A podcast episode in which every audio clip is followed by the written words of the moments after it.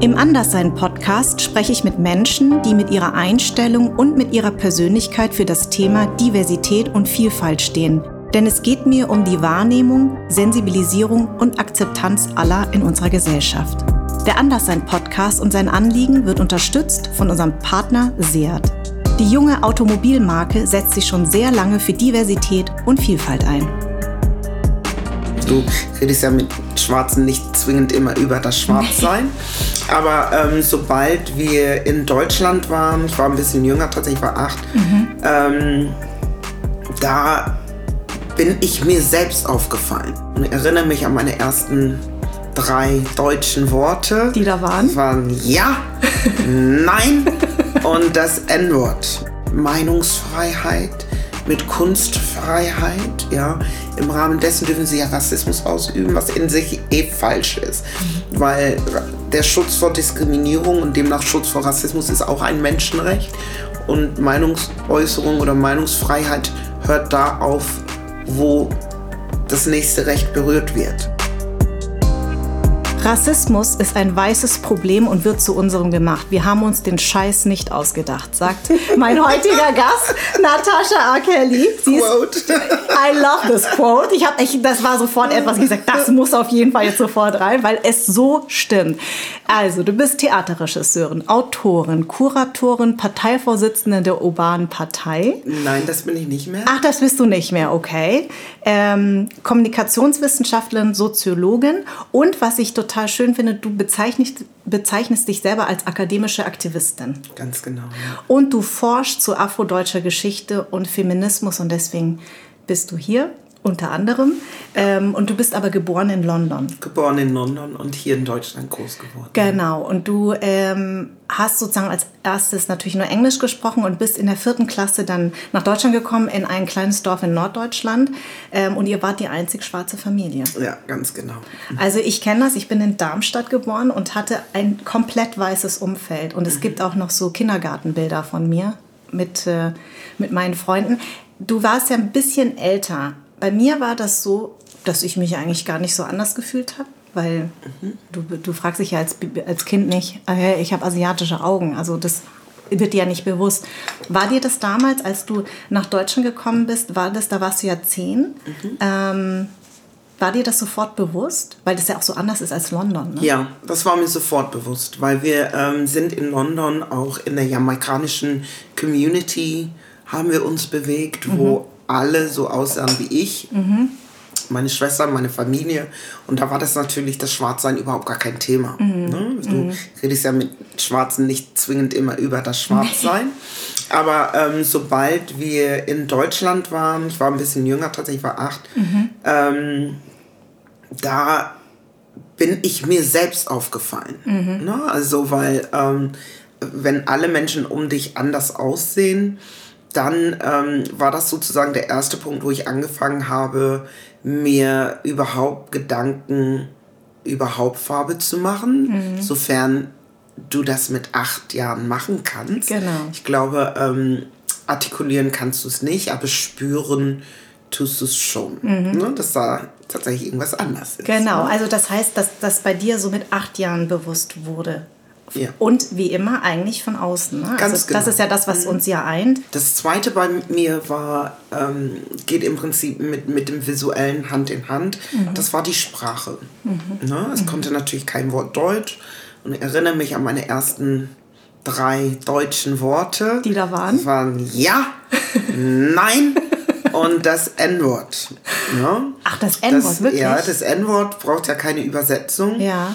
Aber über das Ja und Nein habe ich schon so eine Härte gespürt in der mm. Sprache. Ne? Also mm. ich meine, heute beherrsche ich die deutsche Sprache fast perfekt, würde ja, ich sagen. Ja. Aber ähm, und ich finde sie auch eine sehr präzise Sprache, eine sehr genaue Sprache mhm. im Vergleich zu Englisch oder Französisch spreche ich auch. Mhm. Französisch ist eine sehr blumige Sprache und in Englisch kannst du dasselbe fünfmal anders sagen, mhm. aber ähm, Deutsch ist sehr auf den Punkt. Mhm. Und damals mein Gefühl für die deutsche Sprache, ich war irgendwie, ich habe mich zurück, ich habe so zurückgeschreckt, weil ich mhm. irgendwie gedacht habe, was sind die alle böse? ja, genau, so, die schimpfen. Die, die ja, schimpfen, genau, genau die ja. sind, das ist ja nur ein ja, aber Ja. es kam so, ja, Ja, mhm, ja, genau. so, daran erinnere ich mich. Das waren so diese beiden einschneidenden Erlebnisse. Warum sind deine Eltern hierher gekommen? Beruflicher Natur? Ja, ähm, letzten Endes ja. Also ich will auch nicht so viel über mein Privatleben erzählen Mhm. Das verstehe tatsächlich. ich, ja. Als Person, die inzwischen in der Öffentlichkeit steht, Ja. versuche ich mich immer so ein bisschen abzu, ich. Mhm. abzugrenzen. Aber letzten Endes, also die Kurzfassung ist der Geschichte, ist, dass meine Mutter mit einem britischen Soldaten verheiratet war und wir sehr viel sowieso von Militärbase zu Militärbase gereist sind. Ah. Okay. Und irgendwann ähm, hat sie sich entschieden, nicht mehr zurückzugehen nach England. Das war so die Margaret Thatcher. Ära und Ronald Reagan Ära, Ja. wo es in London die Unterklasse, zu der wir angehörten, wirklich auch arm war. Und ähm, sie hat irgendwann gesagt, nee, wir bleiben jetzt einfach mal hier in Deutschland. Ich erinnere mich an den Tag, wie wir durch dieses Tor gegangen sind und plötzlich auf deutschem Boden waren. Und ja, da waren wir. Und aber hattest du die Sehnsucht zurückzugehen nach England als Kind? Ähm, ich glaube am Anfang ja. Ähm, aber als Kind, ich habe ja so eine, so eine innere Neugierde generell. Ich habe auch sehr schnell Deutsch gelernt und war sehr viel unterwegs als Kind. Also, ach, wir waren auf Abenteuerspielplätze und draußen und sehr Fahrradfahren im Freien. Das ist, finde ich, etwas auch sehr Deutsches. Ja, ne? Dass ja, äh, ja. Menschen mit Fahrrad auf der Straße fahren, das gab es bei uns nicht. Ja. ne? Und ich war, als ich dann mein erstes Fahrrad ähm, bekommen habe in Deutschland, Mhm. da war ich weg. Ne? Habe super viel Sport gemacht. Ähm, Sport war immer my remedy. Ja. Ähm, Und Hip-Hop habe ich gehört. ähm, Hip-Hop kam später. Ja. Hip-Hop saved my life. Du exactly. Ja. Hip-Hop kam, kam wirklich später. Da war ich schon in, in der Pubertät und ähm, da kamen so die ganzen US-amerikanischen Phänomene, sag ich jetzt mal. Ne? Ob es jetzt Basketball war oder Hip-Hop war. Und dann ähm, rutschte ich von die das Image von mir, was Leute von außen hatten, ne, hat sich schlagartig verändert. Ich war ja vorher das arme, kleine, schwarze Kind und dann war ich plötzlich cool. Ja, ne? ja. Und das ist etwas, was mich schon empowert hat, Ja, einfach. Ne? ja. Also wirklich die Möglichkeit zu haben, jemand zu sein. Ja. Oder zumindest das Gefühl zu haben, jemand zu sein. Ne? Was völliger Quatsch ist heute. Ne? Also, aber ähm, so denken, so, so habe ich als Kind gedacht. Ich konnte plötzlich singen, ich konnte tanzen, ich konnte Basketball spielen. Ne? also das war, ähm, ja, das war, eine, das war eine interessante Phase tatsächlich. Das waren meine, meine Teenie-Jahre. Was ich, was ich interessant fand, dass du gesagt hast, und das deckt sich sehr mit meinem, wir sind ja fast gleich alt, ähm, und zwar, ich habe ja Rassismus oder sage ich mal, auch die Diskriminierung, die ich so erfahren habe als Kind, immer so ein bisschen weggeschoben. Ich habe es nicht richtig ähm, weil ich eben allein war. Also ich, na, also ich hatte ein weißes Umfeld, dann bin ich mit zehn Jahren nach München gezogen, da hatte ich auch ein weißes Umfeld. Und ich habe sozusagen über vieles hinweggesehen. Ähm, nur wenn es gegen meine Eltern ging, dann habe ich gemerkt, das hat was mit mir gemacht. Ich fand es interessant, dass du mal erwähnt hast, als es um deine Tochter ging, dass du plötzlich dann auch anders darüber gedacht hast. Also Ja. als es um deine eigene Person ging, hast du häufig weggehört. Ja, absolut. Also ähm, in der Kindheit war das tatsächlich noch so, ich erinnere mich, als wir nach Deutschland gekommen sind, ich konnte noch, noch kein Deutsch sprechen und da war ich natürlich für die anderen Kinder super interessant, ne?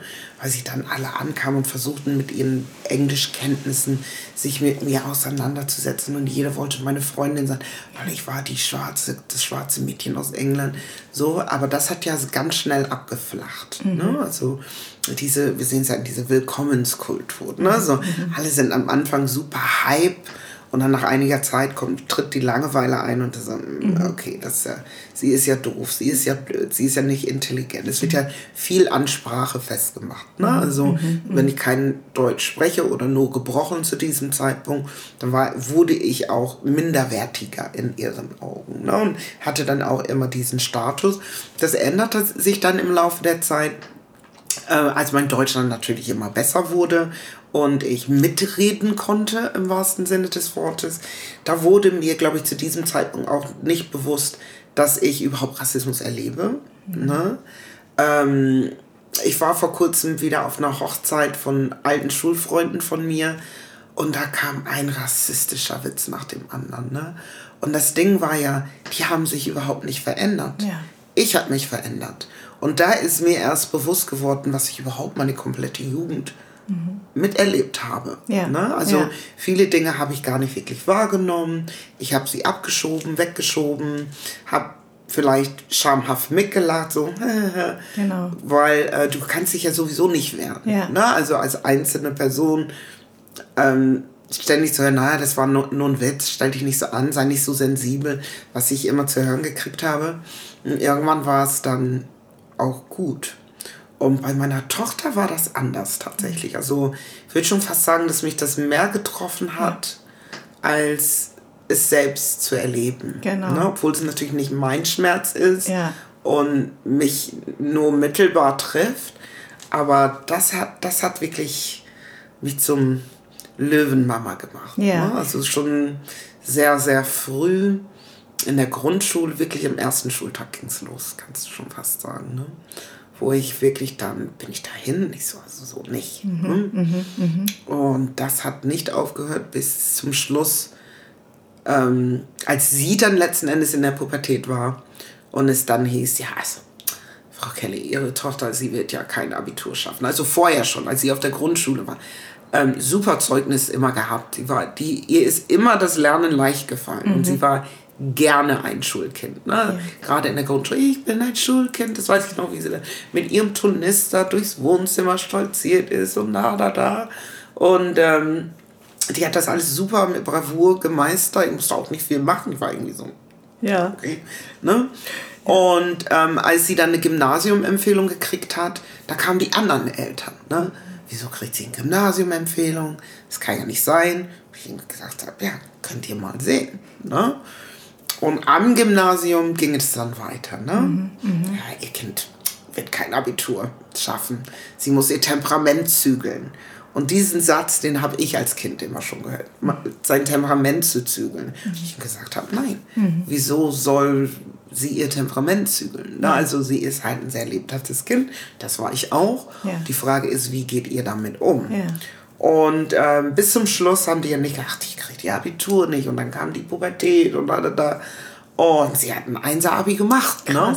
Und ja. ich, ähm, wir schmunzeln darüber heute, ne? weil wir denken so, ja, wenn wir deine alten Lehrerinnen treffen würden, was die jetzt wohl zu deinem Einser-Abi sagen würden, obwohl sie überhaupt nicht geglaubt haben, dass du es überhaupt schaffst.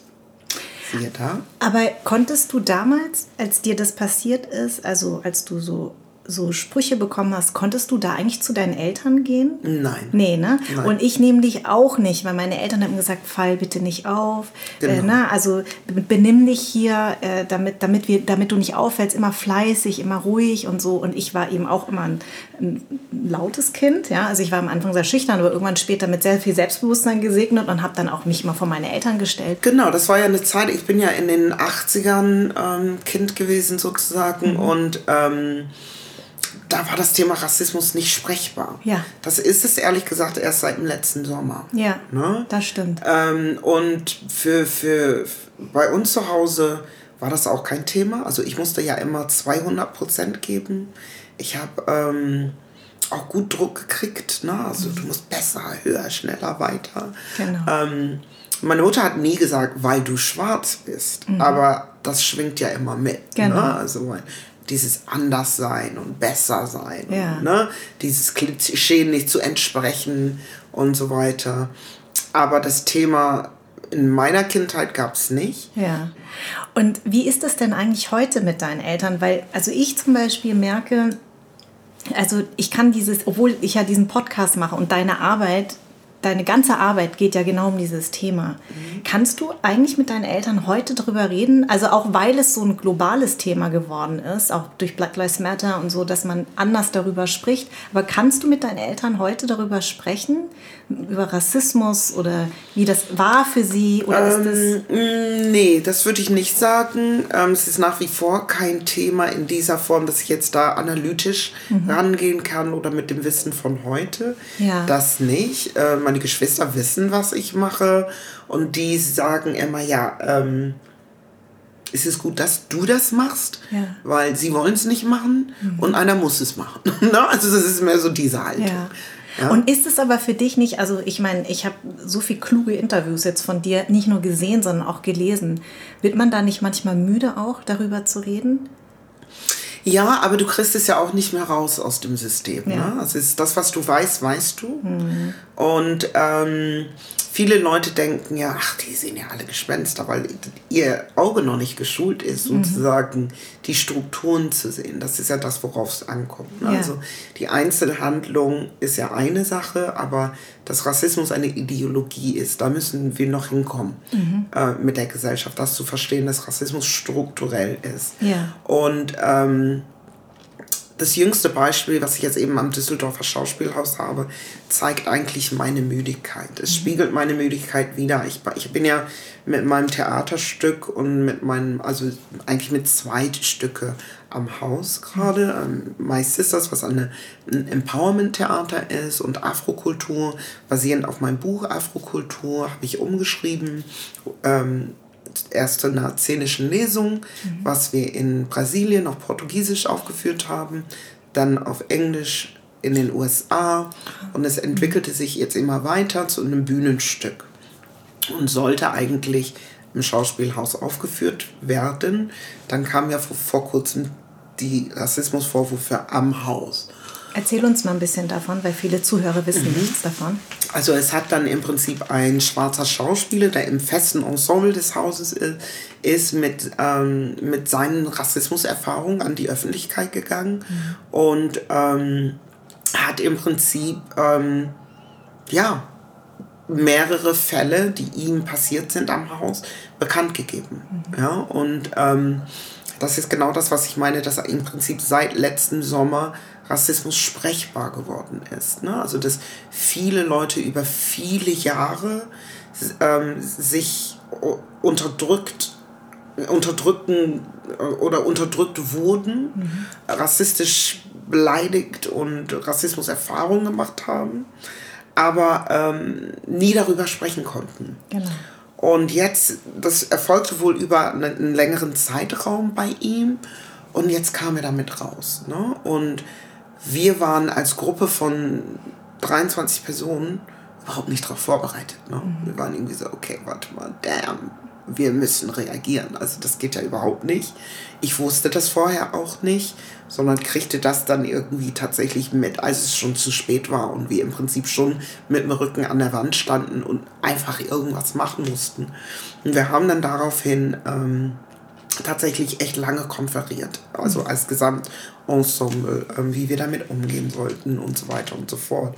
Und letzten Endes, ähm, als eine Person aus der Gruppe gesagt hat, sie, die selber Rassismuserfahrung am Theater, jetzt nicht am Düsseldorfer Schauspielhaus, aber ähm, an einem anderen Theater gemacht hat, hat sie gesagt, nee, also auf gar keinen Fall setze ich da so nochmal einen Fuß rein, war das für uns alle klar, dann gehen wir alle. Also es ist, unter keinen Umständen hätte ich einer meiner Leute gehen lassen. Ne? Und wir mussten uns dann eben dazu positionieren, was wir dann in einem offenen Brief gemacht haben. Und zwar geht es da uns darum, dass wir ja immer ähm, als, als schwarze Menschen, wir sind ein schwarzes POC-Ensemble, zwei POCs, alle schwarze Personen sonst, wir werden immer mit reingezogen. Wenn es um Rassismus geht, wird es plötzlich zu unserer Sache. Ja? Und da haben wir einen Riegel vorgeschoben, weil wir gesagt haben, Moment mal, ihr argumentiert immer, also die weiße Mehrheitsgesellschaft argumentiert ja immer mit Meinungsfreiheit, mit Kunstfreiheit, ja. Im Rahmen dessen dürfen sie ja Rassismus ausüben, was in sich eh falsch ist. Weil der Schutz vor Diskriminierung und demnach Schutz vor Rassismus ist auch ein Menschenrecht. Und Meinungsäußerung oder Meinungsfreiheit hört da auf, wo das nächste Recht berührt wird. Ja, ja? ja. Genauso wie Kunstfreiheit. Aber in diesem Fall, und das war wirklich meiner Müdigkeit geschuldet, habe ich irgendwie gesagt, nee, ich bin eigentlich nicht am Haus in diesem Fall, um Leute antirassistisch zu begleiten, was ich ja oft mache. In vielen Institutionen und zurzeit bei der Filmakademie. Und das macht, das ist mein Job. Aber ich war an diesem Haus, um wirklich als Künstlerin mit einem Kunstkollektiv zu arbeiten.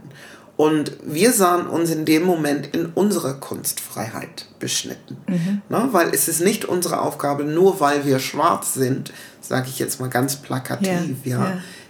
deren Rassismusproblem aufzuarbeiten. Sondern sie haben ihr Problem aufzuarbeiten, sie haben sich entsprechende Expertinnen zu holen.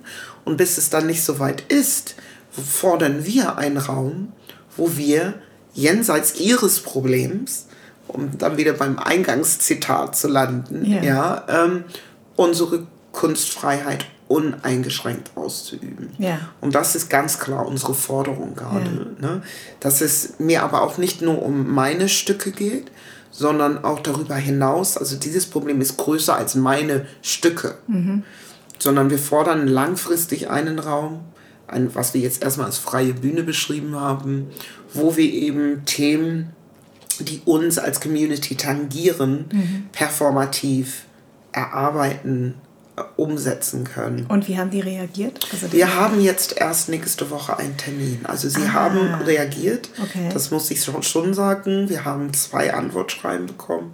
Ähm, der offene Brief ging ja an die Landesministerin NRW und an den Oberbürgermeister Düsseldorf und den Intendanten des Schauspielhauses, weil es ist ja ein staatliches Theater. Mhm, mhm, also die stehen in der Verantwortung. Und ähm, wenn nichts dazwischen kommt, wird es nächste Woche einen Gesprächstermin geben. Und da bin ich selber gespannt, wie sie sich erklären werden, weil wir sind nicht in der Erklärnot, sondern sie. Ja. Und ähm, wir wollen ähm, dass unsere Forderungen bedingungslos erfüllt werden, dass sie sich überlegen, wie wir unsere Arbeit weitermachen mhm, können. Mhm. Und das ist dieser Müdigkeit geschuldet, mhm. um wieder zurück zu deiner Frage zu kommen. Weil ich bin der Meinung, es ist nicht, liegt nicht mehr an uns, die Aufräumarbeit zu machen. Wir werden ja ständig gerufen, ja. wenn es brennt.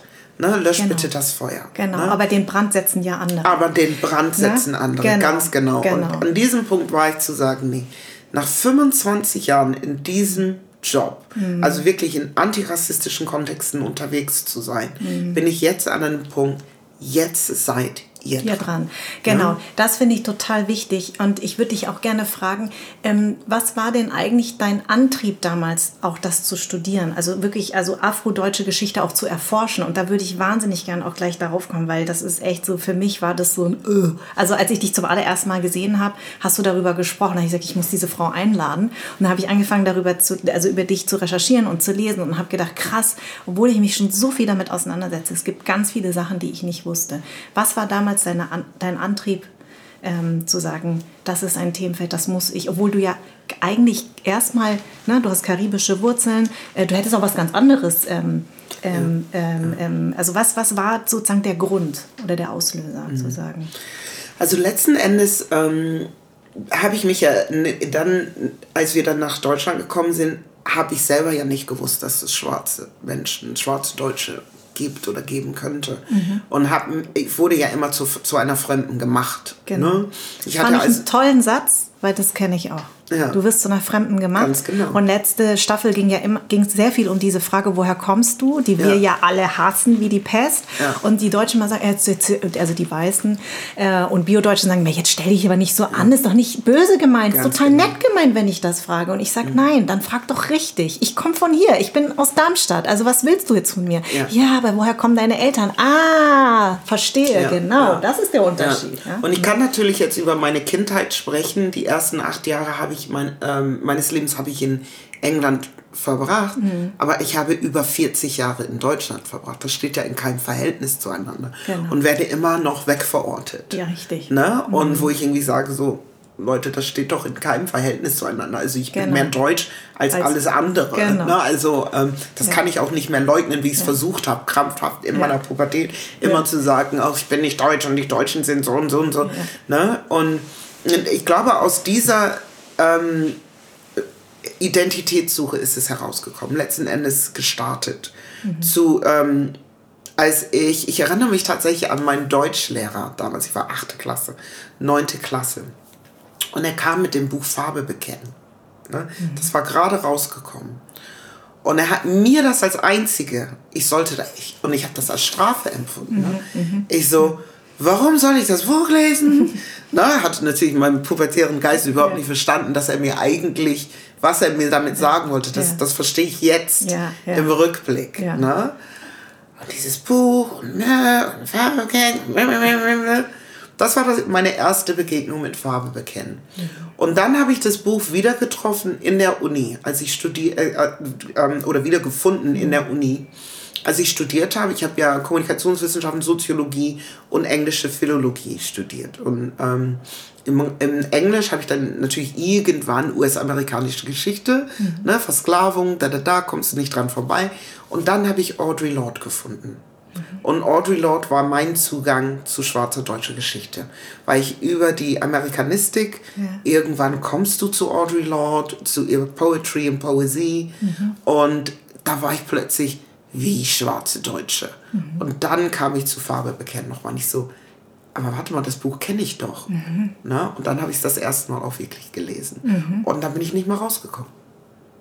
Also im wahrsten Sinne des Wortes. Und ähm, äh, du hast ja ähm, erzählt, also in einem äh, Interview, dass es also dass es schwarze Deutsche schon ganz, ganz lange gibt. Also mhm. erstmal geht es, müssen wir nochmal anfangen, um die Kolonialgeschichte die ja in der Schule nicht gelehrt wird. Ne? Mhm. Also nicht richtig. Ich kann mich auch erinnern, so wenn ich so zurückgeblickt habe und du bist ja nicht der erste Gast, der mir das auch sagt, habe ich auch gedacht, hm, also hm, ich weiß, äh, weil ich durch Zufall mit 17 in Namibia war, war ich dann plötzlich so, oh, das ist ja so deutsch hier in Swakopmund, genau. dass mhm. ich total also willst schon fast zurückgeschreckt mit äh, alten Kaiserreich und ja. alter deutschen Flaggen. Ich war auch da. Oder? Ja, ja ich also, war auch da und ich habe auch gedacht, meine Güte, genau. das ist ja okay. Also und da, des, aber nur deswegen erinnere ich mich dran. Aber ob ich das wirklich in der Schule, wo ich Geschichte sehr geliebt habe, wirklich so bewusst gelernt habe, wage ich zu bezweifeln. Ich erinnere mich an einen Absatz, den ich während meiner Schulzeit hatte.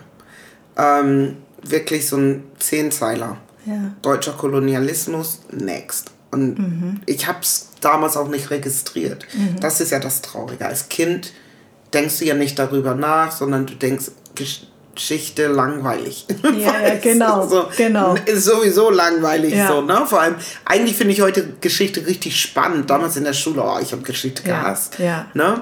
Wir hatten einen Absatz, Kolonialismus, ja, das waren die Engländer und Franzosen next. Mhm, so, genau, ne? genau. Das ist, genau, was wir genau. gelernt haben. Ja, genau. Ne? Aber schwarze deutsche Geschichte geht noch viel weiter zurück als der Deutschkolonialismus. Das finde ich wichtig, mhm. weil wir fangen immer an, die Geschichte zu erzählen im Kolonialismus, weil der Deutsche Kaiserreich sozusagen zum Teil die Grenzen hat, wie wir heute haben. Mhm. Und das ist eine Kontinuität, die wir heute nachweisen können. Mhm. Aber schwarze Menschen waren schon immer im deutschsprachigen Raum. Das wissen wir beispielsweise von Anton Wilhelm Ammo ja. der schon im 18. Jahrhundert im deutschsprachigen Raum, es gab ja Deutschland als solches noch nicht, mhm. aber er hat in Halle Wittenberg an der Uni, heute ist auch Halle Wittenberg, damals Wittenberg studiert. Er mhm. war Philosoph, er mhm. war Professor, er war Philosoph der Aufklärung. Er hat über das Recht von Schwarzen in Europa geschrieben. Mhm. Und dieses Buch ist leider verloren gegangen, aber wir wissen alleine an dem Titel, mhm. dass es damals schon Schwarze für die Rechte von Schwarzen gekämpft haben. Wann war das? Ähm, das Buch ist 1721 datiert. Wahnsinn. Ja, also das ist, geht ja noch viel weiter zurück. Ja. Und wenn wir ins, ins 12. Jahrhundert gehen, dann sehen wir ja auch immer, gerade in der Kunstgeschichte, gibt es ja immer den kleinen schwarzen Jungen im Bild, ne? der Page, der vermeintliche, was ja ein Prestigeobjekt war damals mhm. in Fürstenhäusern.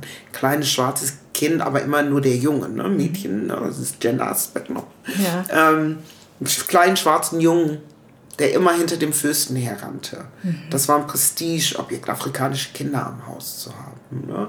Meist Königskinder auch, mhm. die verschenkt wurden. Also das, das, oberste Geschenk, was du einem anderen Fürsten oder anderen König machen kannst, ist ja dein Kind. Und diese, diese Bilder, die zeigen ja, dass es ja eine kontinuierliche Geschichte von schwarzen Menschen im deutschsprachigen Raum gab. Also es ist kein neues Phänomen.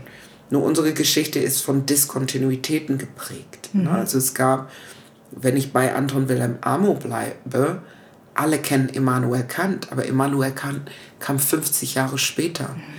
Immanuel Kant war ein Erkenntnistheoretiker, der große Philosoph, der gefeiert wird, mhm. aber auch der Rassist, der uns überhaupt das Rassedenken und den Rassebegriff ähm, dagelassen hat, sage ich jetzt mal, vererbt ja. hat. Ja. Ähm, von Anton Wilhelm Amo kennt niemand etwas. Ja? Mhm. Und er hat 50 Jahre vorher schon erkenntnistheoretisch gearbeitet. War ein Philosoph der Aufklärung. Er hat ähm, sehr wahrscheinlich, weil wir wissen es eben halt nicht genau, weil diese Schrift fehlt, es gibt nur Sekundarliteratur darüber, mhm. äh, für die Rechte von Schwarzen gekämpft, dass ihnen auch Menschenrechte zustehen. Wir, als die Menschenrechte dann ratifiziert wurden, ja. waren schwarze Menschen nicht mitgedacht. Ja? Und dann kommt ja immer das Argument, ah, aber wir sind ja alle Menschen, wir sind ja alle gleich. Nein, wir mussten erst Mensch werden. Mhm. Wir waren Versklavte, wir waren der Unmensch. Mhm. Überhaupt über uns konnte das Menschsein definiert werden, weil klargestellt werden konnte, wer nicht Menschen sind. Ne? Also diese Objekt-Subjekt-Dichotomie eines Hegel, der ja dann wiederum auf Kant aufbaute, der nicht mit einem Fuß in Afrika war, aber Afrikanerinnen bis ins kleinste Detail beschrieb. Ne? Mhm. Und das sind die Philosophien, die unser Denkmuster prägen, immer noch heute. Du hast auch mal gesagt, die Schwarzen sind nur in der Versklavung frei, weil es ihnen an der Ratio fehle. Ganz genau, das mhm. ist ein Originalzitat von, von Hegel. Ähm, weil, weil schwarzen Menschen, uns wird ja auch heute noch ähm, Intellektualität, aber auch Ästhetik abgesprochen, um das auch in den Kunst- und Kulturbetrieb nochmal zu übersetzen. Ja. Weil, ähm, wir werden ja auf eine Körperlichkeit reduziert. Mhm. Ne? Also Gut im Sport. Ganz genau, Na, gut im Sport, kann Entertainment. Singen, tanzen. Ja, das genau. ist alles eine Körperlichkeit, die uns zugeschrieben wird, mhm. wo wir eben über unsere Körper exotisiert werden, mhm. fetischisiert werden, sexualisiert werden, hypersexualisiert werden. Ja, ja. Aber äh, Intellekt wird uns abgesprochen. Also mhm. ich merke das ja an meinem eigenen Beispiel. Mhm. Wie sie haben einen Doktortitel und da gucken die Leute erstmal. Na, also die, die, du siehst, wie die Reaktion, wie, die, wie ihre Gedanken an der Stelle so, oh, okay, mm, mm, wie kann das sein? So, ja, weil ich hart gearbeitet habe. dafür, ja. dafür, also, ja, also das ist, das ist ja etwas, was ja auch noch andauert. Mhm. Wo wir ähm, ganz, ja, uns, das spiegelt sich auch in allen Ebenen eigentlich wieder, mhm. wenn wir gerade die Wissenschaft oder Universitäten als Institution uns angucken, du, es gibt ja eine, ein, den Eurozentrismus, der eben einfach ganz klar betrieben wird und alles, alle Perspektiven auf die Welt mhm. ähm, wird auch eine Wissenschaftlichkeit abgesprochen. Also yeah. ich bin ja Afrozentristin, ich bin ja. Panafrikanistin. Deswegen beschreibe ich mich ja auch immer als akademische Aktivistin, weil in dem Moment, wo ich einen Unibetrieb betrete, bin ich immer in der Opposition. Mhm. Ne, ich muss ja immer erstmal fordern, dass ein Perspektivwechsel stattfindet, damit ich überhaupt arbeiten kann. Mhm. Ja, also ich bin, seit Jahren arbeite ich mich nicht mehr an diesen Strukturen ab. Das ist deren Ding dort. Ich unterrichte anders und ich sehe auch anders. Und ich glaube, wenn diese Diversität gefordert wird, ist es auch wichtig, dass Diversität implementiert wird. Und ja. Diversität heißt Multiperspektivität. Ja. Das also neben dem Eurozentrischen, das Afrozentrische, das Sinozentrische und so weiter und so fort Bestand hat. Und das, mhm. so weit sind wir noch nicht. Weder an deutschen Universitäten noch im Kulturbetrieb. Du lehrst ja äh, hier an der Humboldt-Uni, ne? In Berlin. Nee, an der Humboldt-Uni bin ich schon länger nicht mehr. Also ah, okay. ich war an der mhm. Humboldt-Uni bis 2013 war so, ich wissenschaftliche okay. Mitarbeiterin. Ja. Und jetzt bin ich freiberuflich, gebe tatsächlich an unterschiedlichen Universitäten, ähm, bin ich Gastdozentin. Jetzt werde ich im September in die USA fahren. Ich habe ja. die Max Kade Gastprofessur. Die USA akzeptiert meine Arbeit auch ganz anders, als es hier in Deutschland der Fall mhm. wäre. Weil du hast eine Sache mit deinen, äh, mit deinen Studenten gemacht, das würde ich gerne mal hervorheben. Mhm. Und zwar, und das hat mich wirklich äh, umgehauen, ähm, als ich erfahren habe, Edeka, wo wir ja gerne einkaufen mhm. gehen. Was heißt Edeka wirklich? Also, also keiner weiß ja, was Edeka, für mich war es immer Edeka, ähm, mhm. aber was das bedeutet. Edeka ähm, heißt Einkaufsgenossenschaft der deutschen Kolonialwarenhändler. Und früher wurde es mit den Buchstaben EDK abgekürzt mhm. und dann wurden nur die Konsonante dazwischen gesetzt. Also EDK, wie wir es heute halt kennen. Ne? Und sie sind ein Kolonialunternehmen gewesen. Also nicht nur Supermarktkette, sondern da gehörte ein Verlag zu, da gehörte eine Bank, eine Bank zu. Das war ein richtiges Wirtschaftsunternehmen, mhm. die eben tatsächlich im Kolonialwarenhandel aktiv war. Und ähm, Kolonialwaren, da steht ja das K für, angeboten haben. Und du hast mit deinen Studenten eine, ähm, fand ich total toll, ein, ein, ähm, ein Experiment oder eine Ausstellung gemacht. Ihr habt das EDWA genannt. Genau. Was heißt? EDWA haben wir dann gesagt, ähm, das ist dann natürlich unsere Einkaufsgenossenschaft antirassistischen Widerstands. Mhm. Ähm, unser Postkolonialwarenladen haben wir dann gemacht. Ja. Und ja, ich erinnere mich, das war während meiner Zeit an der HU. Da habe ich zum Thema Rassismus, Sexismus, Postkolonialismus gelernt. Und ich habe ziemlich schnell gemerkt, dass ja, okay, du kannst deinen Studis jetzt mit Theorie erschlagen, mhm. aber ähm, sie, was heißt das in der Praxis? Ja. Ne? Also wie, wie kriegst du diese Transferleistung hin, dass sie auch verstehen, was sie lesen? Mhm, ne? Also ich, genau. Dann bin ich lieber, ich bin ja, vielleicht kommen Studis deswegen zu mir, weil ich lese dann lieber weniger ja. und weiß, dass die Leute verstehen und das auch anwenden, als dass ich denen jetzt irgendwie zehn Texte zu lesen gebe ja. und am Ende versteht keiner, was das, was hat das denn mit meinem Alltag zu tun? Genau, genau, ja. Und ähm, ich bin dann irgendwann auf die Idee gekommen, okay, wir brauchen ein Ort, wo alle Menschen hingehen, am besten jeden Tag. Mhm. Ne? Das ist der Supermarkt. Ja. Ne? Also egal wie groß, wie klein, wie anders du bist, mhm. jeder Mensch muss einkaufen gehen ja. und betritt irgendwann diesen Supermarkt. Mhm. Also hatten wir den Raum. Mhm. Und dann habe ich den zur Auftra Aufgabe gegeben, geht mal in den Supermarkt, sucht ihr euch ein Produkt, ob es jetzt auf der visuellen Ebene ist, auf der sprachlichen Ebene ob es die Handelsrouten sind und erklärt mir anhand dieses Produkts, was Kolonialismus, Rassismus, Sexismus oder auch Intersektionalität ist. Ne? Die Überschneidung mhm. dessen. Und zwar in der Form, dass ihr mir die Produkte nachbastelt und bitte mit genau diesen Ismen brecht. Ja. Ne? ja. Und dann kam eine ganze Produktpalette zusammen. Ne? Also die, die Studis waren ja, die waren Künstlerinnen tatsächlich. Ja. Und es kamen ja sogar Studis, die nicht in meinem Seminar waren und haben gesagt, ah, ich habe davon gehört, ich habe dir einfach was gebastelt, guck mal, wie finden Sie das? Und ich war irgendwie so, ah, okay. Und dann hat sich das gezogen über ähm, zwei Semester. Ja. Und dann hatten wir eine richtige Produktpalette. Was war da zum Beispiel drauf? Ähm, wir haben beispielsweise Zigaretten, die heißen bei uns Postcolonial Spirit. Ne? so eine Zigarettenschachtel, wo du im Prinzip die Darstellung des vermeintlich Native Americans mhm. ähm, ist, ist durchbrochen durch die Idee, ja, klär dich eigentlich über dein Weißsein auf. Ne? Also so mhm. in der Art.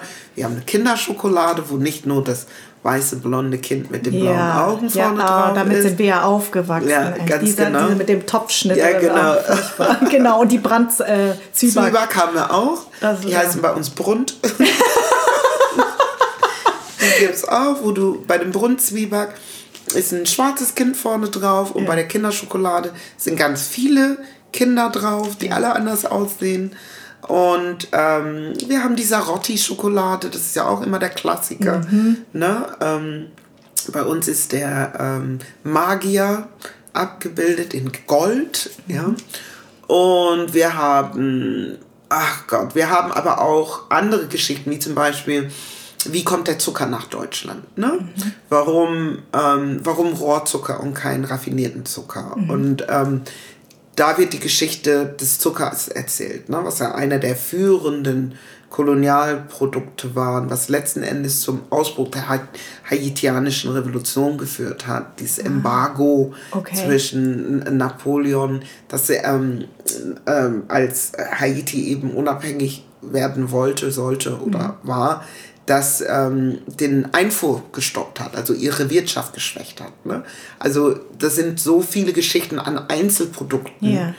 Aber wir haben auch ähm, über einige Produkte die Verbindung zwischen dem Kolonialismus und dem Nationalsozialismus Wie zum herstellen Beispiel? können. Wie zum Beispiel Edeka selbst. Ja, mhm. Also Edeka als ähm, Kolonialunternehmen, was dann im Nationalsozialismus die Nationalsozialisten unterstützt hat. Ne? Das wissen ja auch wenige. Mhm. Ja. Oder äh, Melitta. Kaffeetüten, den Melitta Morgenmann, den kennen wir, aber die nationalsozialistische Geschichte des Unternehmens kennen wir nicht. Ne? Und was ich auch noch interessant fand, die Kakaobohne. Erzähl mir mal das, weil das war auch so ein Mind-Opener für mich, wo ich sage, öh, krass, stimmt eigentlich. Ähm, das, du, er- erzähl mal davon. Genau, die Kakaobohne ist ja, be- benötigen wir ja, um, um Schokolade zu, zu Ja. produzieren, Ja. ganz klar. Ja. Und ähm, in Ghana beispielsweise gibt es Schokolade, was nicht importiert werden darf. Also das heißt, wir essen, die Frage ist ja, hast du schon mal afrikanische Schokolade gegessen? Ne? Und also diese, anhand dieser einfachen Frage müsste es ja Klick machen. Äh, warum eigentlich Ja. nicht? Weil das, was es braucht, um Schokolade zu machen, Ist die Kakaobohne. ist die Kakaobohne. Ja. Aber keiner von uns isst Nee, Schweizer, gerne.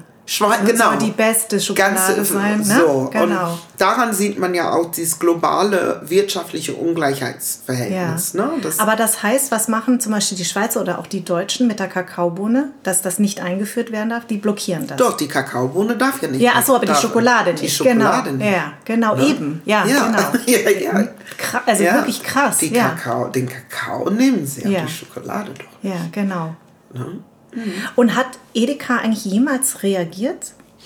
Edeka selbst nicht. Also wir haben natürlich damals im, im Rahmen des Seminars auch einen Brief geschrieben, was Teil unserer Ausstellung ist. Mhm. Der Brief ist offen, kann man lesen, ist jetzt irgendwie eingerahmt. Ja. Und ähm, die haben nicht reagiert, aber ein Mitarbeiter hat reagiert und fand unsere Geschichte super und hat uns noch ein paar interner gesteckt. Ja, wir haben immer noch ein, ein, ein, eine Produktgruppe, die nennt sich Kolo-Produkte. Und Kolo von Kolonialprodukte. Und zwar alles, was in Konserven ist und lange Zeit aufbewahrt werden kann, nennen sie Kolo-Waren. Und da haben wir auch gedacht, ja, okay, das ist natürlich irre. Ne? Also, das jetzt irgendwie. Unser Anliegen war es aber nicht irgendwie zu sagen, boykottiert Edeka. ne? Also, ich, darum geht es nicht, sondern es geht ja darum, erstmal zu sagen, geh bewusst einkaufen. Und wir haben das Unternehmen aufgefordert, ihre Kolonialvergangenheit aufzuarbeiten. Was ja auch nicht passiert ist. Ja, ne? genau. Kam ja keine Reaktion, nichts zurück. Die Ausstellung, die gibt es seit zehn Jahren inzwischen. Kann man die noch sehen? Ähm, ja, theoretisch ja, aber im Moment halt nicht. ja, klar, im es, Moment ähm, nicht, ja klar. Aber, genau. aber ist es geplant? Also ich würde mir das wahnsinnig Im Moment ist auch noch nichts, nichts wieder Ah, geplant, aber was wir halt machen, ist, dass wir es über die zehn Jahre natürlich weiterentwickelt haben, dass es jetzt ein Schulprojekt geworden ist. Hm. Ach, cool. Also wir gehen damit in Schulen. Super. Wir bauen die Ausstellung in Schulen auf, während Projektwochen. Mhm. Es gibt Projektmappen inzwischen, die wir entwickelt haben, wo wir eben mit Schulkindern ab 8. Klasse, funktioniert das super. Mhm. Die gehen dann bei uns einkaufen und ähm, erfahren den postkolonialen Mehrwert sozusagen durch ihr, diese Einkaufserfahrung. Ja. Also das war das eine, was mich total fasziniert hat. Das zweite, was ich von dir gelernt habe, ist, dass ähm, unser, unser Gesetz, unser, nicht nur unser Rassengesetz, also du hast zum Beispiel, was ich ähm, krass fand, du hast gesagt, ähm, Rasse darf auf keinen Fall, das wird ja gerade diskutiert, aus dem Grundgesetz gestrichen werden. Warum? Ähm, ja, das ist ja das aktuelle Thema gerade. Ja, Okay, ich muss einen Schritt zurückgehen, um Ja. das zu erklären. Wir müssen Rassismus als Ideologie verstehen, Mhm. als strukturelles Gebilde, was sich in allen gesellschaftlichen Bereichen eingeschrieben hat. Mhm. Und Rassismus ist ja, hat ja seinen Ursprung im Christentum. Darüber reden wir ja auch nicht. Also die Farbsymbolik, schwarz ist der Teufel, ist böse, ist unglaublich und weiß ist rein, ist, ist ähm, ne, jungfräulich. Mhm. Engel, Gott, alle Ganz Weiß. genau. Ne? Die Idee kommt tatsächlich aus, aus dem Christentum und wurde auf Menschen übertragen. Mhm. Ne? Also umso dunkler du warst, umso ungläubiger warst du. Das sehen wir auch beispielsweise, das spiegelt sich ja in der Missionierung und Ja. Kolonialisierung Afrikas wieder. Ja. Ne, es war ja ein, ein, ein Auftrag, den Kontinent zu christianisieren, Mhm. was ja erfolgreich war, weil die meisten Christen leben ja heute auf dem afrikanischen Kontinent. Denken wir oft gar nicht. Mhm. Nee, das stimmt. So, und diese, diese Idee die, der Christianisierung, das ist ja eine rassistische Ideologie gewesen, was ein Rassendenken hervorgebracht hat. Ne? Dass dann eben Menschen, die so aussehen, sind schlechter und die, die so aussehen, sind besser. Und dieses Rassedenken hat Immanuel Kant biologisiert und Rassenkonstrukte geschaffen. Also Rassismus hat zu Rassen geführt und nicht umgekehrt. Das ist das Erste, was extrem wichtig ist. Ne? Und zwischen Rassismus und dem Rassebegriff liegt das Rassedenken. Das, was also hinter dem Wort Rasse steht. Das ist das, wo wir ran müssen. Der Rassebegriff ist die Materialisierung des Gedankens. Wenn wir also den Rassebegriff streichen, haben wir keinen Weg an den Gedanken zu kommen. Weil wir müssen ja ein Umdenken forcieren. Ja. Ne? Und wir können nur, also Rassismus ist ja diskursiv und nicht biologisch. Der Rassebegriff ist biologisch, aber Rassismus ist diskursiv. Ja. Und eine der Diskurse war eben ein biologischer Diskurs, was zu Rasse als Kategorie geführt hat. Wenn wir an das Rassedenken dahinter wollen, müssen wir diskursiv heran an das Rassedenken. Wir müssen ja diskursiv ein Umdenken an, anstoßen. Ja. Und an der Stelle musste angesetzt werden und nicht an dem Rassebegriff. Wir müssen ja über den Rassebegriff ein Umdenken forcieren, Ja. um das, ähm, den Rassismus abbauen zu können, weil Rassismus diskursiv ist und nicht biologisch. Wir fokussieren aber die, den Effekt, die Wirkung des Rassismus Und nicht die Ursache. und nicht die Ursache. Und die Wirkung des Rassismus ist ja die Rassifizierung, die rassistische Zuschreibung, das, was auf der Handlungsebene passiert. Ne? Ich beleidige jemand oder jemand kriegt keinen Job oder oder oder. Aber da kommen wir ja nicht an den Gedanken ran und auch nicht an die Ideologie. Wir brauchen also ein Umdenken, was im englischsprachigen Raum schon längst passiert ist. Wenn wir von Race sprechen, sprechen wir ja von was anderem, als wenn wir von Rasse sprechen im Deutschen. Rasse ist immer noch biologisch definiert, obwohl es sozial konstruiert ist. Und Race ist eine soziale Kategorie, wie Gender, Class, Race, Ability und so weiter und so fort. Und wir müssen dieses, dieses Umdenken, diese Bedeutungswandel müssen wir implementieren. Und eigentlich da müssen die Maßnahmen angesetzt werden, damit ein Umdenken forciert wird. Und glaubst du, dass es dann auch irgendwann so sein wird, dass wir, wenn wir dann irgendwann dieses Umdenken, ne, wenn wir umdenken, dass wir auch ähnlich wie im Englischen Race, Rasse auch anders begreifen? Wir werden dann vor allem Rassismus anders begreifen. Das ist ja das, worum es geht.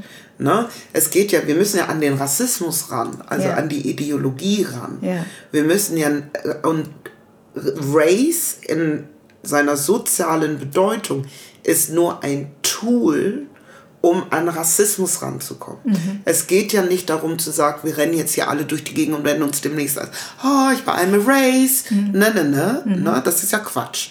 Und das ist das zu verkürzte Denken, sondern Race als soziale Konstrukt ist ein Tool, um an den Rassismus ranzukommen. Wenn wir das aber jetzt streichen, also ich glaube, da sind sich alle einig, dass es ersatzlos nicht gestrichen werden kann, weil da einfach ganz klar eine Schutzlücke entsteht. Ja. Aber aktuell ist ja die, der Ersatzvorschlag aus rassistischen Gründen. Da beziehen wir uns aber nicht auf die Ideologie, die Strukturen, sondern nur auf das Handeln. Und das ist ein verengtes Verständnis von Rassismus. Wir kommen nicht zum Beispiel, um ein ganz konkretes Beispiel zu nennen, Rassismus erzeugt Machtstrukturen. Und Machtstrukturen erzeugen Zugänge oder Ausschlüsse. Ja. Und an diesen Zugängen und Ausschlüsse kommen wir nicht ran, wenn wir sagen aus rassistischen Gründen, mhm. weil wir sind mit Macht auf einer strukturellen Ebene und aus rassistischen Gründen fokussiert die individuelle Handlung der einzelnen Person, die wir dann auch noch nachweisen müssen, dass das intendiertes Handeln ist mhm. und nicht, das habe ich ja nicht so gemeint. Mhm. Ja? ja, was man sehr häufig hört. Ne? Ganz genau. Mhm. Und dann mhm. tappen wir wieder in diese Falle, dass es dann, ähm, das heißt am Ende, das waren keine rassistischen Gründe. Mhm. Aber ähm, rassistischen Gründe sind ja nicht auf einer individuellen Ebene. Der Rassismus ist strukturell. Ja. Und das ist das, wo einfach ein ganz fataler Denkfehler liegt in der Politik. Ja. Und ich hoffe, Sie lesen mein neues Buch und es ist nicht zu spät, weil ich es da wirklich ins Detail erkläre.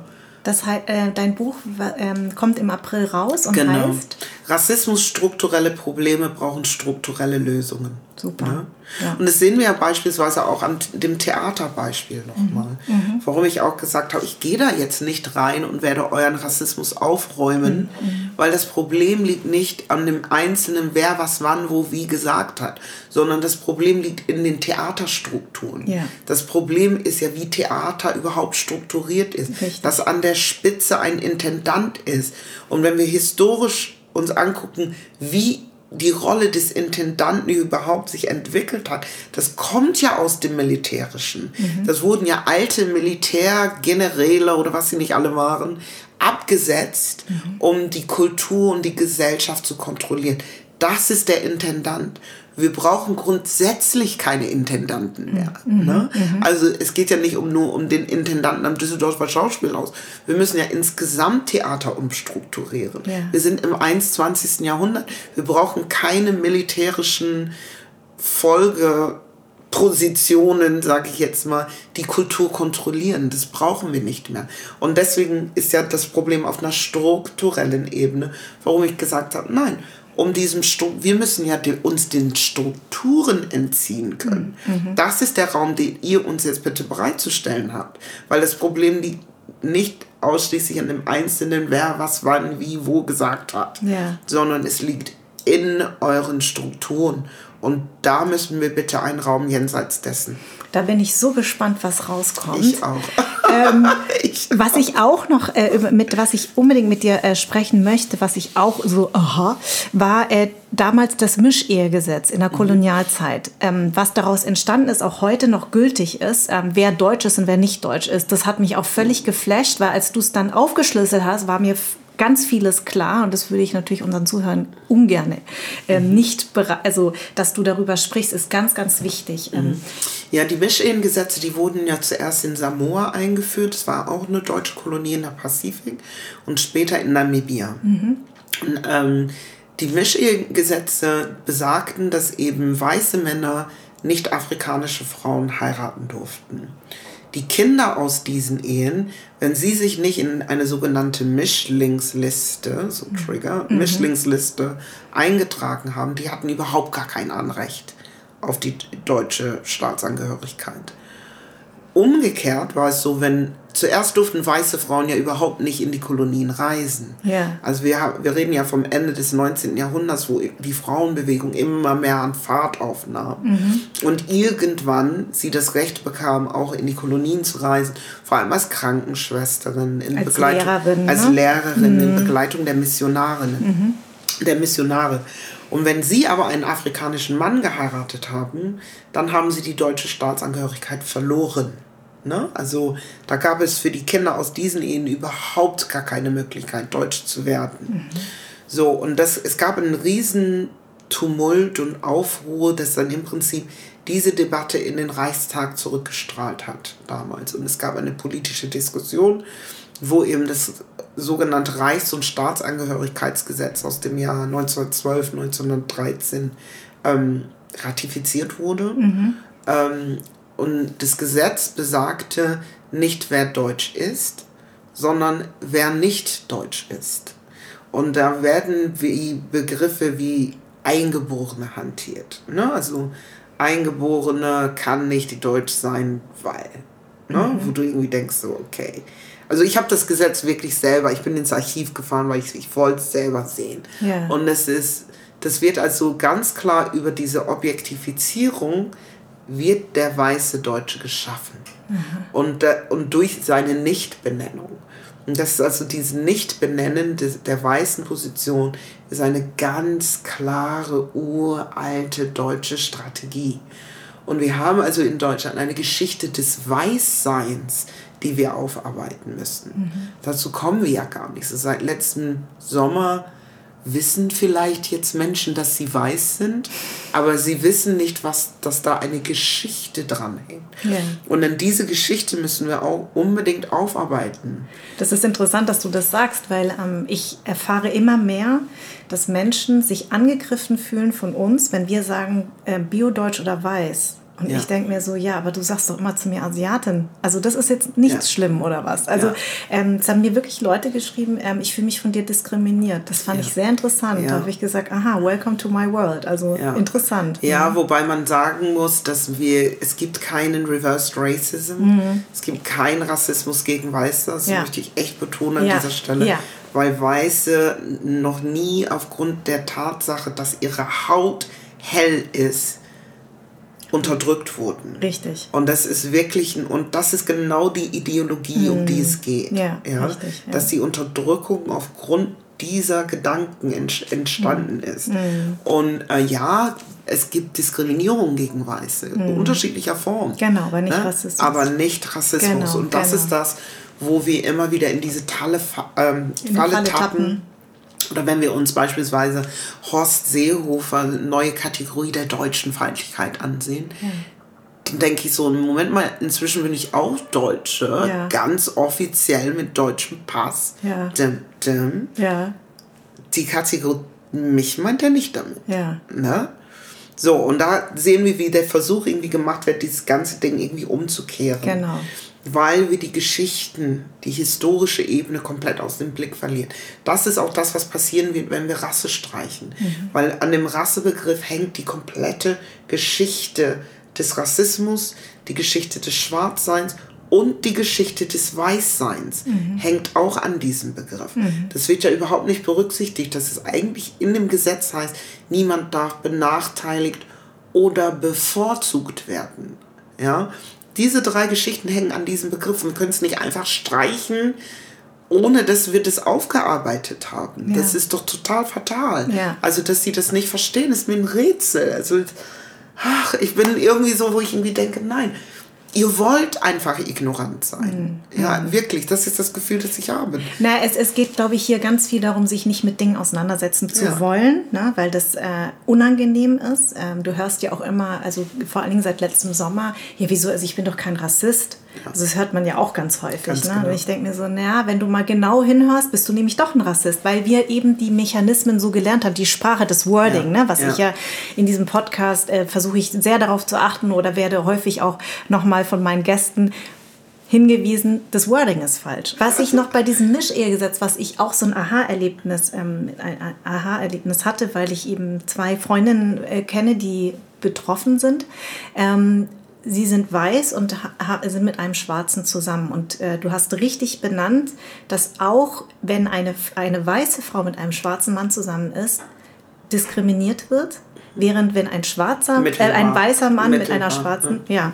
Also ich glaube, das ist tatsächlich ein Unterschied. Mhm. Ähm, deswegen betone ich dieses mittelbare Diskriminierung mhm. versus unmittelbare Diskriminierung. Mhm. mhm. Ne? Also wir sehen das ja häufig an ähm, weißen Eltern schwarzer Kinder. Ja. Selbstverständlich tut es den weißen Eltern weh, wenn ihre Kinder rassisch diskriminiert werden. Ja. Aber es ist nicht ihr Schmerz, mhm. sondern es ist der Schmerz des Kindes. Mhm. Natürlich leiden wir mit. Mhm. Es ist vergleichbar wie wenn mein Kind sich hinfällt und ja. ein Knie aufreißt, dann genau. tut mir das auch weh. Aber das ist immer noch der Schmerz meines Kindes. Und deswegen finde ich, das, das muss man wirklich unterscheiden. Mhm. Und es ist ein mittelbarer Schmerz, was absolut berechtigt ist ist und wo mhm. man, auch wirklich hingucken muss, mhm. weil ich glaube, dass es wirklich wichtig ist, dass weiße Eltern sich stärken für ihre schwarzen Kinder. Ja. ja? Und diese Geschichte, dass im Prinzip weiße Frauen durch die damaligen Mischehegesetze sozusagen ihr Deutschsein abgesprochen wurde, hat ja auch Kontinuität, ne? Mhm. historische Kontinuität. Also es fängt ja im Prinzip wenn wir da anfangen mit dem Mischehengesetz, dass sie dann plötzlich nicht mehr deutsch sein durften. Wir hatten dann im, äh, nach den beiden Weltkriegen immer deutsche Frauen, die sich mit zuerst mit den französischen Besatzungssoldaten eingelassen haben, dann später mit den US-amerikanischen Besatzungssoldaten eingelassen haben, wo sie auch als unrein galten mhm. und als Außenseiterin, wenn sie überhaupt mit einem schwarzen Mann was zu tun hatte, geschweige denn schwarze Kinder. Yeah. Diese Kinder wurden ja dann vor allem nach dem Zweiten Weltkrieg per Gesetz zwangsadoptiert, ja, also in die USA gegeben. Und wir sehen es ja im Alltag immer noch. Das kenne ich von vielen meiner weißen Freundinnen, die eben mit schwarzen Männern verheiratet sind und schwarze Kinder haben, dass sie immer noch beschimpft werden. Mhm. Ähm, so, also das ist, das hat eine lange Geschichte, ja. diese Beschimpfungen. Und die sind nicht auf die Einzelhandlung zu reduzieren, mhm. sondern wir müssen ja überhaupt gucken, wo kommt es eigentlich her, dass Menschen so denken. Mhm. Und da sind wir wieder beim Rassegedanken mhm. und da müssen wir ran. Das ist ganz wichtig. Der Gedanke muss sich verändern. Ja. Ich fand zum Beispiel auch ähm, einen Satz von dir ganz ähm, toll, den muss ich eigentlich, ähm, du hast mal, du bist, du, du nennst dich ja, ähm, dass du, äh, das ist ein Unterschied zwischen schwarze Feministin und weiße Feministin. Also ja. die Forderung fand ich total toll. Ja. Weiße Frauen fordern gleichen Lohn und POCs fordern erstmal gleich einen Zugang zu den Jobs. Ganz genau. Also es ist ja letzten Endes auch Story of my life, ja. warum ich freiberuflich bin. Ich mhm. bin ja unfreiwillig freiberuflich. Mhm. Ursprünglich war ja die Idee, in der Wissenschaft zu bleiben. Ich lehre unheimlich gerne. Ich, ich bin ja eine kreative Lehrerin, würde ja. ich mal behaupten. Ich lehre gerne. Also das, ich wollte schon als Kind Lehrerin werden, aber mhm. dann ist es nicht Schule geworden, sondern Uni. Mhm. Und ähm, ich finde, mein Ziel war es, warum ich überhaupt einen Doktortitel mache. Es ist ja eigentlich, um in der Wissenschaft zu bleiben. Ja. Aber die Wissenschaft hat keinen Platz, schon gar nicht für schwarze Feministinnen. Mhm. Also für Frauen generell sehr prekär, ja. aber für schwarze Frauen ist recht nicht. Und ich bin dann als Kommunikationswissenschaftlerin, ich untersuche ja die Kommunikation der Gesellschaft. Deswegen ist es wirklich sehr eng verstrickt mit Soziologie, was mhm. ich mache. Bin ja auch Soziologin.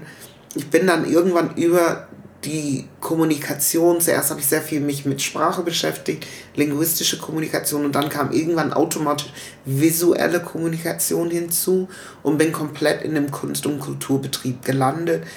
Tatsächlich durch die Methoden, die ich dann auch angewendet habe und habe mich dann jetzt freiberuflich in dem Gebiet breit gemacht. Ja. Bin aber immer wieder auf Stippvisite sozusagen. Mhm. Ich bin ja die Gastarbeiterin in Anführungsstrichen in, in der Wissenschaft, was zeigt, dass sie auf diese Perspektiven und Methoden und Theorien ja nicht verzichten können. Mhm. Ja, ähm, schwarzen Feminismus, Postkolonialismus, dekoloniale Theorien, aber uns einstellen wollen sie nicht und institutionalisieren wollen sie nicht.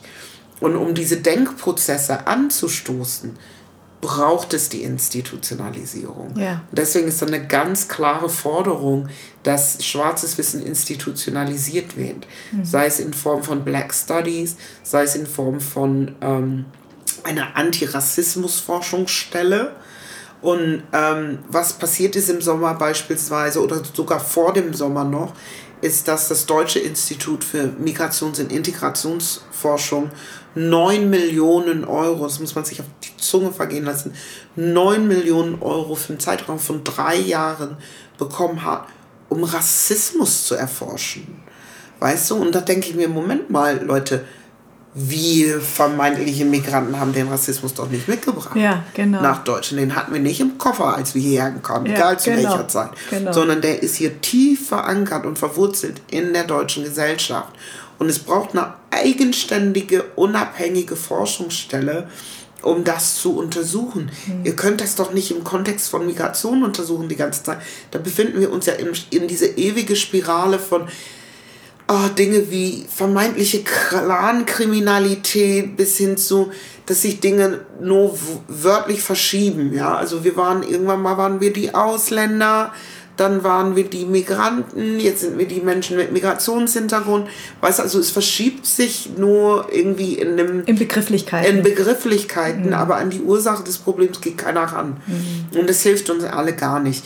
Und diesen Diskurs an, also diesen, diesen, dieses Umdenken dieses Rassedenken zu durchbrechen, braucht es, wie ich vorhin gesagt habe, den diskursiven Prozess. Mhm. Und diese Diskursivität, die schaffen wir durch Institutionalisierung. Ja. Und deswegen ist eine ganz klare Forderung, auch von Black Lives Matter, die Institutionalisierung dieser Prozesse, damit wir wirklich ein Umdenken in die Wege leiten können Niemand hat gefordert, Rasse aus dem Grundgesetz zu streichen. Das war nie ursprünglich eine Forderung von schwarzen Menschen. Das ist mhm. damals angestoßen worden von einem weißen Menschenrechtler mhm. vor zehn Jahren schon. Das, diese Debatte ist ja auch nicht neu. Ja. Das ist das, was mich ärgert. Und es wurde dann irgendwie mit Halbwissen aufgegriffen mhm. und sieht jetzt so aus, als wäre es eine Forderung, die aus unseren Reihen kommt. Nein, ist es nicht. Ja. Und es hilft uns auch nicht. Ja, ja. Ne?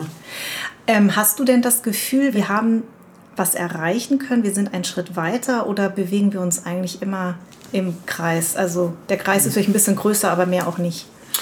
Also da bin ich also da gibt es Vor- und Nachteile, sagen wir es mal so. Mhm. Also für die Community gibt es viele Vorteile. Also Rassismus ist sprechbar geworden. Leute sind mutiger geworden, Dinge auch anzusprechen, die ja. sie sonst wirklich sehr stark internalisiert haben.